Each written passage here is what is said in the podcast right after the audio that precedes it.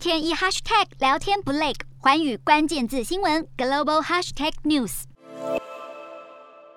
随着香港特首选举登记期限逼近，北京主意的人选浮出台面。港府政务司长李家超已提出辞职，外界猜测这是为了参选特首做准备。据传，北京中央驻港联络办公室向个别选举委员会委员透露，本届只有一人参选特首。显然，北京当局已对新任特首有了定调。诚如之前的评论所提，没有意外的话，香港将复制二零一九年澳门特首一人参选的模式，代表着习近平政权已完全控制香港局势。今天的国际新闻评论要来谈谈，如果李家超顺利接任香港特首，北京当局的考量为何，以及这对香港政治发展将带来什么意涵？回顾历届香港特首选举，纵然表面上是竞争选举，但中共掌握选委会的投票动向，小圈子选举就像是一场不公平的比赛。从裁判、求证、旁证都是北京的人，香港公民是没有任何智慧的余地。这次特首选举和过去最大的不同是，不仅要获得选委会的联署推荐，还必须经过政治面貌的资格审查。说白了，任何有疑虑的人都不可能成为候选人。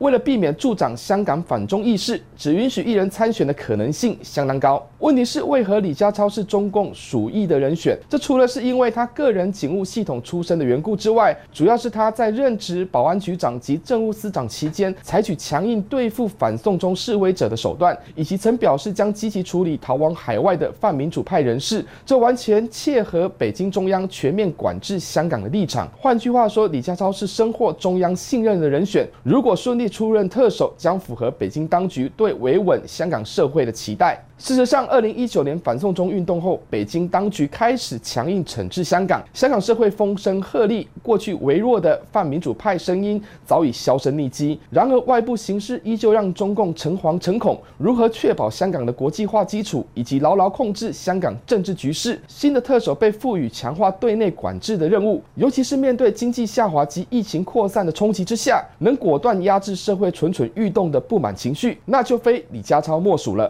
林郑月娥无法连任的主因在于面对香港情势的态度过于摇摆不定。虽然她也全力配合北京中央行事，但往往在关键时刻必须由中央先出手，无法在第一线发挥立竿见影的效果，反而让香港社会直接站在北京中央的对立面。也就是说，林郑没有扮演好中央与地方的沟通角色，使得香港民众更仇视中共政权，甚至引来国际社会的挞伐。成事不足，败事有余，林郑早已在人选名单中出局。那么。要重建香港社会经济，以及符合北京当局的期待，在习近平的盘算中，不能再支持过于柔软无能的林郑月娥，必须换上可以配合控制整体情势的即战力。李家超完全符合中共所设定的条件。不过，外界忧心，倘若由李家超担任特首，香港将沦为警察城市，可能采取更多政治肃清的动作。尤其是他过去力挺推动修订逃犯条例，未来势必会配合中央对港采取更严厉的全面管制。当林郑月娥确定不连任，也已宣告她开始跛脚。在七月一日新首相正式上任前，